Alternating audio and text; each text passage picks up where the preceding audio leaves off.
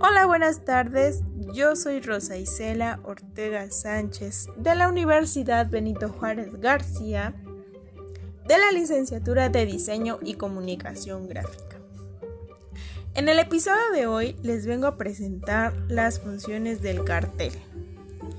En la actualidad sabemos que el cartel sigue siendo un medio de comunicación de máxima importancia, pero tampoco debemos olvidar todas las funciones que éste nos brinda. Podemos encontrar el cartel de persuasión. Este encontramos que ofrece significados hacia los sentimientos, emociones, deseos de las personas.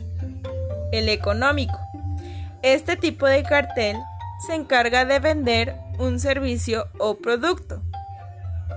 Ambiental. Estos tipos de carteles son un elemento del escenario urbano, es decir, de todo aquel lugar que los rodea. Seguridad. Es un cartel creado con publicidad segura y estable. Educación. Implica hábitos sensitivos y cognitivos. Estética.